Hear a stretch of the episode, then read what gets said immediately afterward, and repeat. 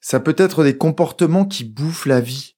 Surcontrôle, perfectionnisme, syndrome de l'imposteur, ou des phrases qui bouclent dans ta tête. J'en ai marre de me poser trop de questions. Où est ce satané bouton pause? Je ne serai jamais heureux à cause de mon cerveau. Voilà le genre de questions que Loïc se posait. Il ne croyait jamais pouvoir comprendre et être compris par les autres. Il ne pensait jamais réussir à alléger sa charge mentale. Il avait envie de changer le monde alors qu'il n'arrivait même pas à améliorer le sien. Il voyait son cerveau et ses pensées comme des ennemis, ce qui le faisait croire que jamais il n'aurait droit au bonheur. Si tu t'es reconnu un tout petit peu dans ces phrases et dans les comportements de Loïc, laisse-moi quelques minutes pour te rassurer, pour te donner des conseils, et surtout pour te montrer que le fait d'avoir un fonctionnement mental un peu différent permet d'avoir une vie très riche, épanouie et très heureuse. Salut à toi, tu es sur Dépasse-toi et je suis Sylvain Viens. Tous les mardis dès 7h, je te proposerai des idées pour comprendre ton fonctionnement, améliorer tes relations, trouver de la motivation ou encore développer ta confiance en toi.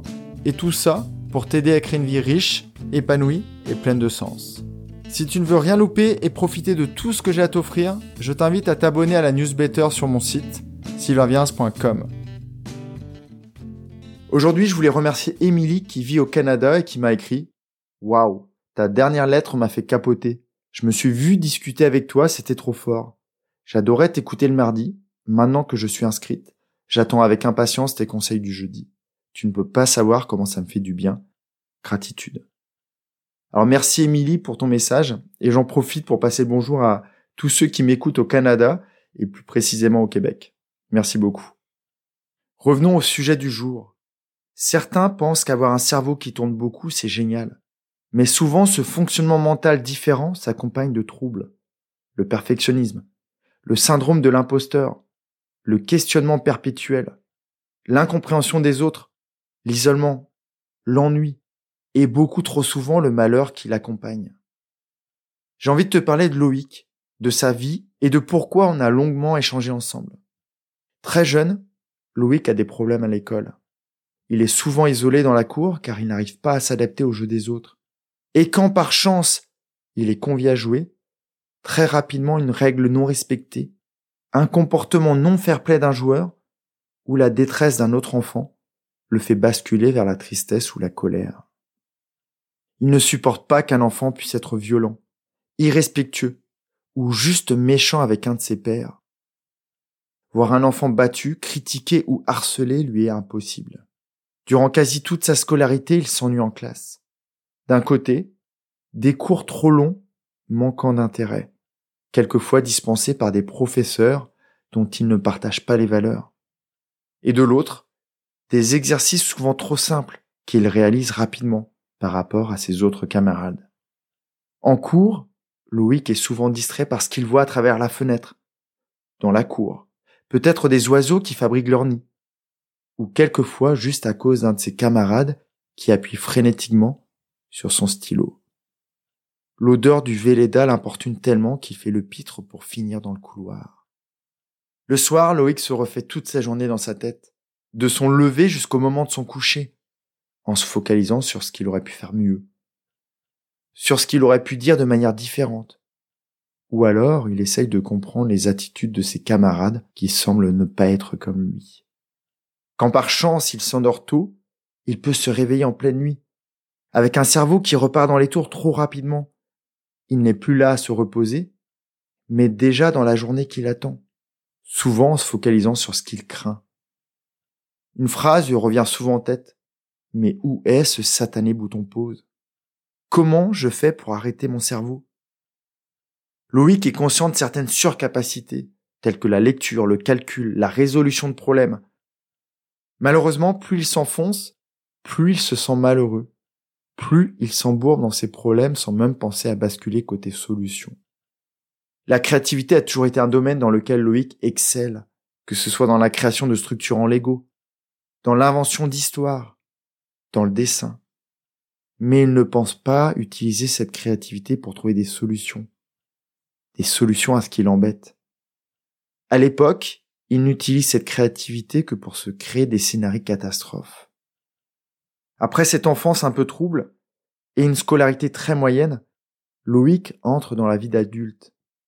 Malheureusement, n'ayant pas solutionné ses problèmes, il s'y confronte à nouveau. Sa vie devient encore plus difficile. Il a toujours autant de mal à dormir car il passe son temps à ruminer ses journées, à penser en boucle au fonctionnement de son manager ou de ses collègues, mais aussi beaucoup à se projeter sur les dossiers du lendemain, la logistique du week-end, les vacances à organiser. On dit de Loïc qu'il a la bougeotte. Très rapidement, trop selon les autres, il fait le tour de ses postes. Alors on croit que c'est un glandeur que rien ne satisfait. Quand ses collègues le voient se perdre dans la lune, ils ne savent pas qu'il a juste fini son travail, qu'il a réalisé bien plus vite que les autres tout ce qu'on lui a demandé. Quand il s'agit de créer, de solutionner, de proposer des choses, Loïc est toujours partant, mais trop souvent, il fait de l'ombre à ses collègues. Bien sûr, involontairement, mais il ne comprend pas leur mépris. Le soir, il rentre chez lui épuisé d'avoir combattu toute la journée, combattu son ennui professionnel, combattu les réactions étranges de ses collègues, combattu ses propres réactions face aux critiques. Si par malheur, sur le chemin du retour, Loïc voit un comportement d'injustice, une attitude irrespectueuse, ça le met dans une colère folle. Lui, qui est pourtant si gentil.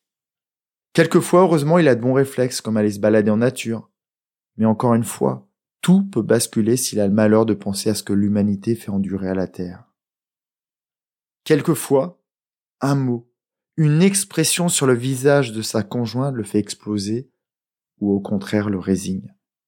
Dans ces mots, il me parle d'envolée mentale. Il part dans ses pensées.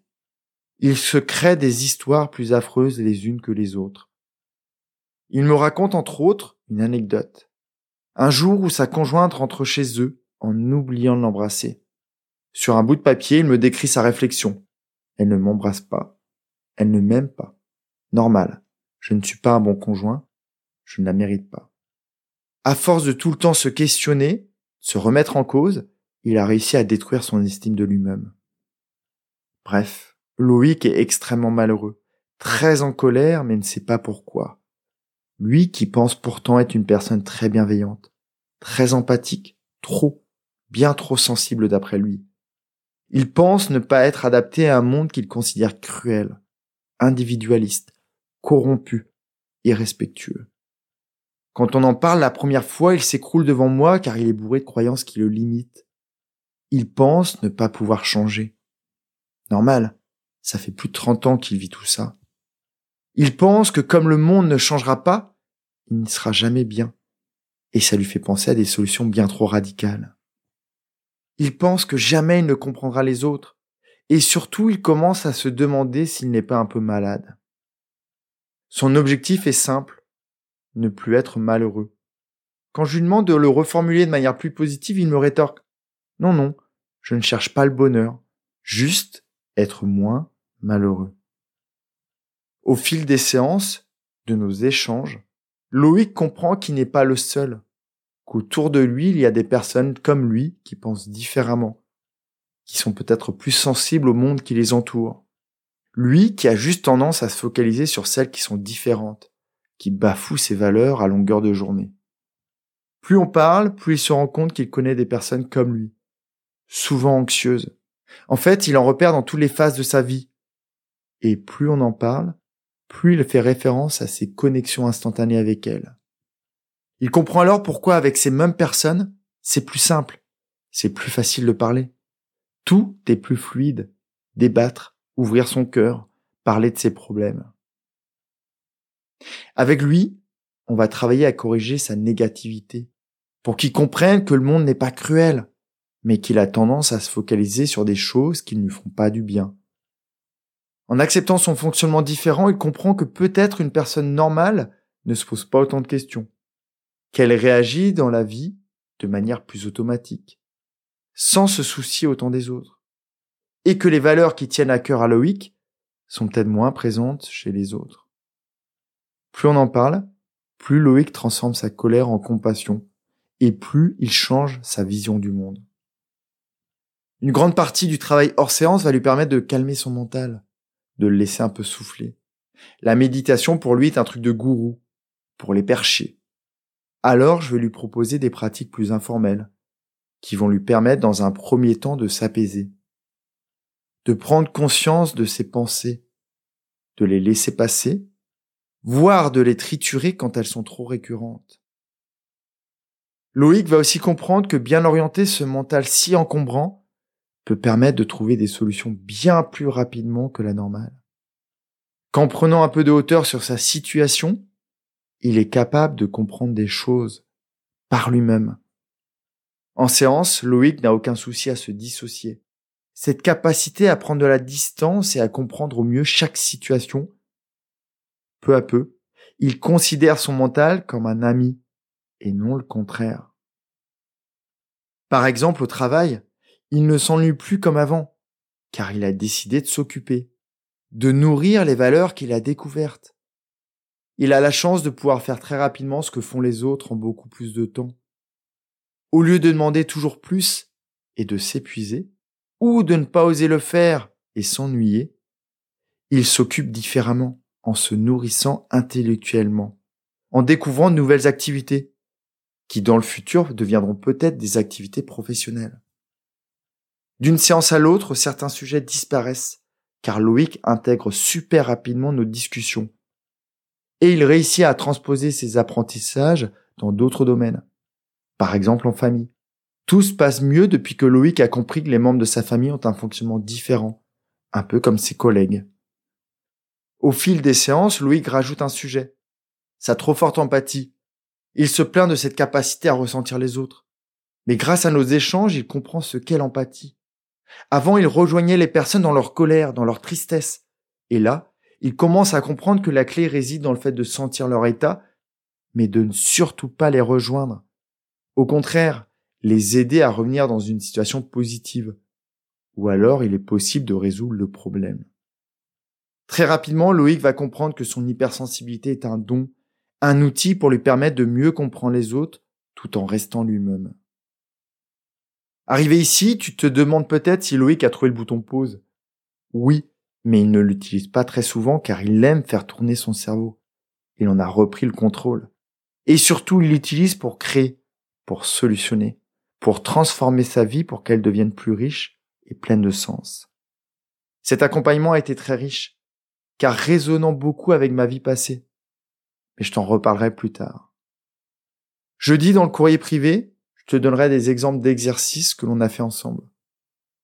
Pour que toi, si tu t'es reconnu sur certains aspects, tu puisses aussi orienter tes capacités vers le meilleur pour te créer une vie riche, épanouie et pleine de sens. Prends vraiment bien soin de toi et de ce cerveau qui pourrait devenir un de tes meilleurs amis. Passe une magnifique journée en conscience.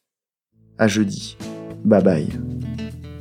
Si cet épisode t'a appris quelque chose, n'hésite pas à en parler autour de toi. Dis-toi qu'à chaque fois que tu m'aides à le diffuser, tu fais tous les jours un peu plus pour aider tes proches et influencer positivement les gens qui nous entourent. Je te remercie très sincèrement pour ton écoute et je te souhaite vraiment le plus beau pour la suite.